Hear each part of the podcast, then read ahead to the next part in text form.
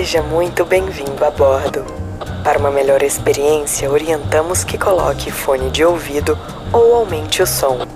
Estamos prestes a aterrissar em História de Imigrante.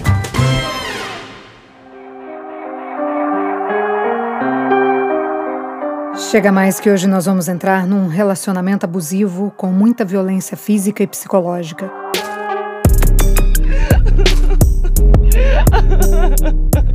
Uma história que começou como um romance e terminou nas páginas de um conto policial. Mas aqui é vida real. Então segura que lá vem história. A história da Viviane. Ela era menina ainda quando veio morar nos Estados Unidos. Ela tinha ali uns 17 anos e veio para cá com sonho de estudar. Mas, chegando aqui, viu que para se manter tinha mesmo era que pôr a mão na massa, trabalhar pesado.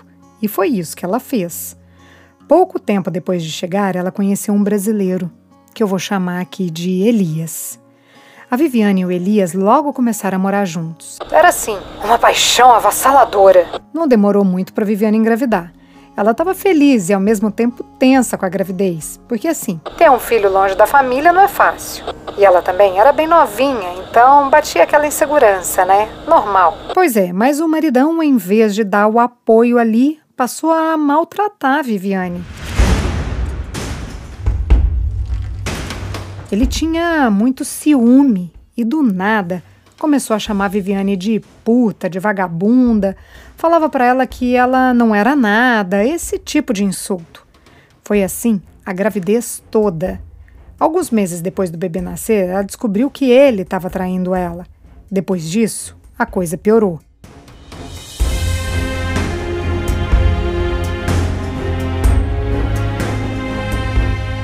A Viviane entrou naquele ciclo de relacionamento abusivo.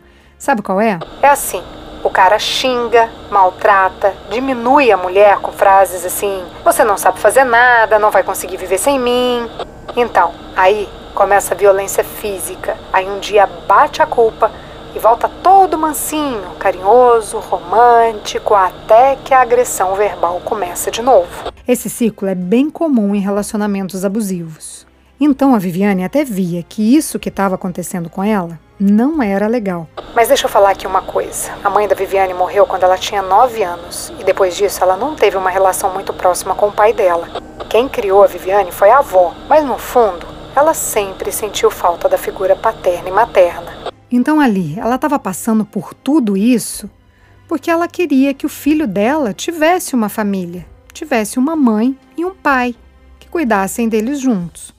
E assim ela foi tocando a vida dentro desse ciclo de violência, sempre aguentando tudo para ter o pai perto do filho. Até que o Elias resolveu ir embora para o Brasil. Apesar de tudo, a Viviane amava o Elias e pensou que lá as coisas poderiam ser diferentes. Então ela topou voltar. No Brasil, ela teve outro filho e a relação deles seguiu com altos e baixos,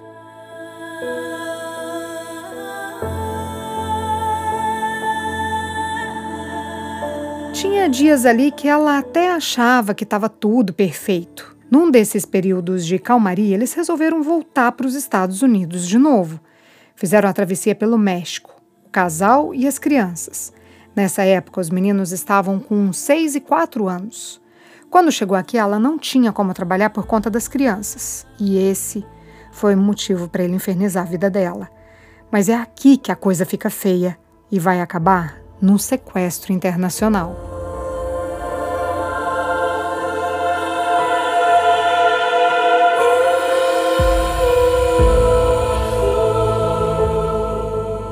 Até aqui, só as pessoas mais próximas sabiam das brigas e das agressões. Depois que voltaram para os Estados Unidos, ele passou a tratar a Viviane mal perto de todo mundo. Falava coisas assim: essa mulher não serve para nada. Ai, gente, esse tipo de humilhação. E quando ela apanhava, ela não podia contar para ninguém. O Elias chantageava a Viviane. Dizia que se ela contasse, ele ia matar ela.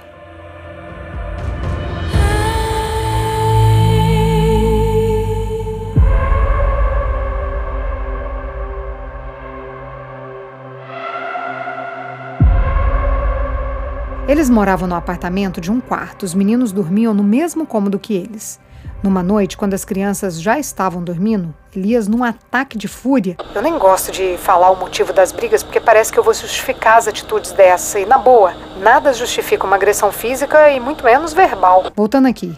Ele deu um chute no calcanhar dela. Ela fala que ele sempre batia em lugares que não ficava marca, pra ela nunca ter prova da agressão. Mas esse dia a perna dela sangrou e depois ele enforcou a Viviane com as mãos. As marcas dos dedos dele ficaram no pescoço dela. Ali ela decidiu procurar a polícia. Ai, gente, ela já tinha procurado a polícia no Brasil várias vezes, mas por lá eles nunca fizeram nada. Por isso ela não acreditava muito em denúncia. Mas agora o medo era tanto que ela não tinha outra saída. Pediu a ajuda de uma amiga para fazer a ligação. Ele estava na cola dela, não tinha nem como ela usar o telefone. Ele sabia das marcas e já estava desconfiado que ela podia fazer alguma coisa. Quando a polícia chegou, já deu ordem de prisão direto. Uma coisa interessante que ela me contou é que no Brasil, às vezes que ela procurou a delegacia, ela teve que contar toda a história para depois eles irem atrás do marido dela. E aqui nos Estados Unidos, a polícia já deu ordem de prisão de cara e só depois foi escutar o que ela tinha para dizer. Eu achei isso super bacana, porque daí diminui o tempo do cara sumir no mundo, né? Mas dois dias depois, ele pagou a fiança e saiu.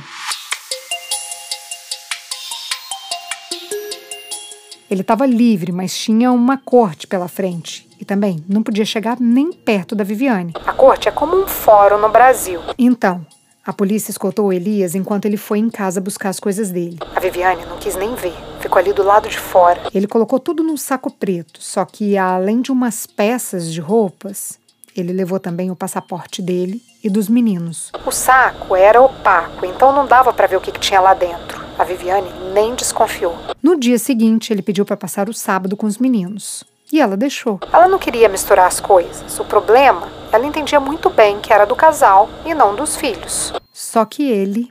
Hum, ele não pensou assim. Ele sabia que depois da corte que estava agendada para ele, ele ia ser deportado. Então, já que ele ia mesmo ter que ir embora, queria que todo mundo fosse com ele. E o que, que o Elias fez? Embarcou com os dois filhos para o Brasil.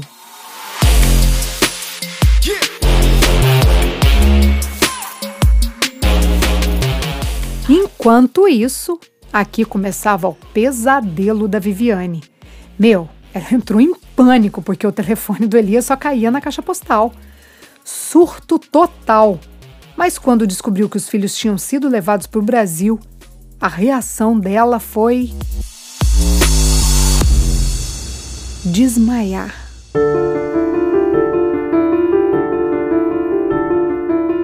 Deixa eu explicar uma coisa aqui para vocês. Ela era daquelas mães agarrada com os filhos. Sabe aquelas bem protetoras que tá o tempo todo ao redor, grudada mesmo? Então ela era assim com eles. Ela queria ser uma boa mãe, já que ela mesma não teve a mãe por perto. Então vocês conseguem imaginar que a Viviane ficou um tempo bom sem conseguir deitar a cabeça no travesseiro e descansar, né? A vontade dela era pegar as coisas e sair correndo pro Brasil.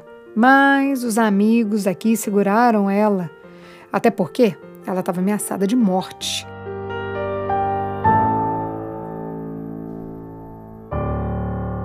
Aí, gente, o negócio pegou fogo.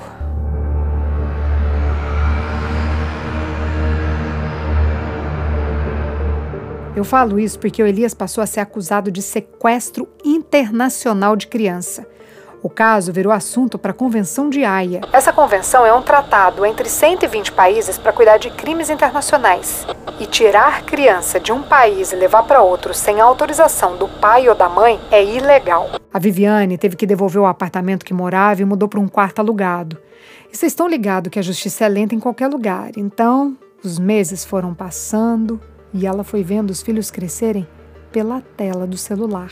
Lá do Brasil, a avó dos meninos deixava eles falarem com ela. Mas assim, tinha que ser escondido do Elias. Era um segredinho deles. Ela se desfez de todas as roupas dos meninos que tinha ficado para trás. Ai, gente, eu que sou mãe consigo imaginar um pouco do tamanho dessa dor. Mas enfim, vamos voltar aqui que a história continua. Como o Tribunal de Haia estava trabalhando ali no caso dela, era o pessoal da Advocacia Geral da União que atualizava a Viviane do que estava acontecendo. Com o tempo, a avó dos meninos, a sogra da Viviane, foi dificultando o contato dela com os filhos até que parou de vez. Isso tinha mais de um ano que os meninos tinham sido levados para o Brasil. Isso quer dizer, depois de mais de um ano vendo os filhos pelo celular, agora nem isso ela podia mais. E para piorar, o Elias, quando viu que a Viviane não ia embora, decidiu voltar para a América novamente. E aqui, escondido, dava um jeito de continuar ameaçando a ex-mulher de morte. Cara, as coisas só ficaram melhor na vida dela quando ela recebeu a ligação da advogada falando que os filhos estavam prontos para voltar.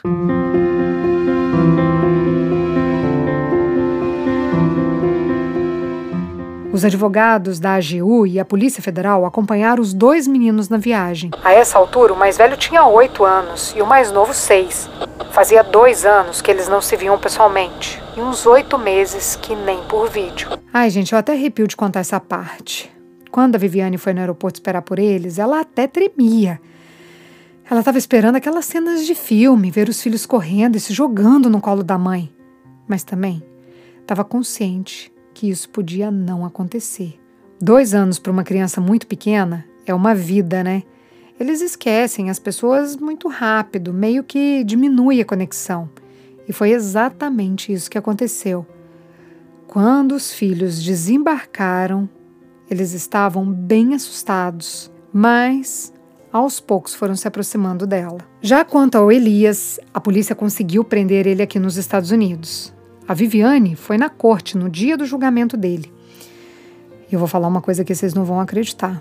Ela sentiu culpa de ver ele ali na corte algemado. Mas assim, rolava também uma pressão grande da família dele. Eles falavam assim para ela: ele tá preso por sua causa. Ah, gente, ele tá preso porque bateu, porque ameaçou de morte, porque sequestrou os próprios filhos.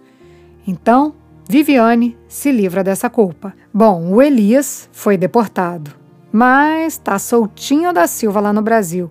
Dizem até que já foi preso por lá. E adivinhem o motivo: violência doméstica.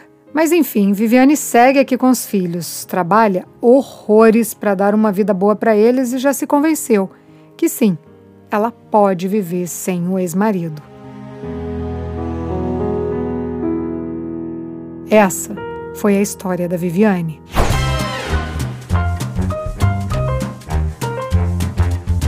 Todas as histórias que contamos aqui são reais. Mas, como diz o ditado popular, quem conta um conto aumenta um ponto. O nome dos personagens pode ou não ser inventado em respeito à história deles. Se você tem uma história de imigrante para compartilhar, escreva para a gente. Nosso e-mail é historiademigrante.gmail.com e o nosso WhatsApp é mais um 650-834-9209. WhatsApp é mais um 650-834-9209. São roteiro e apresentação, Priscila Lima. Essa é uma realização Estúdio Fita. Até a próxima história.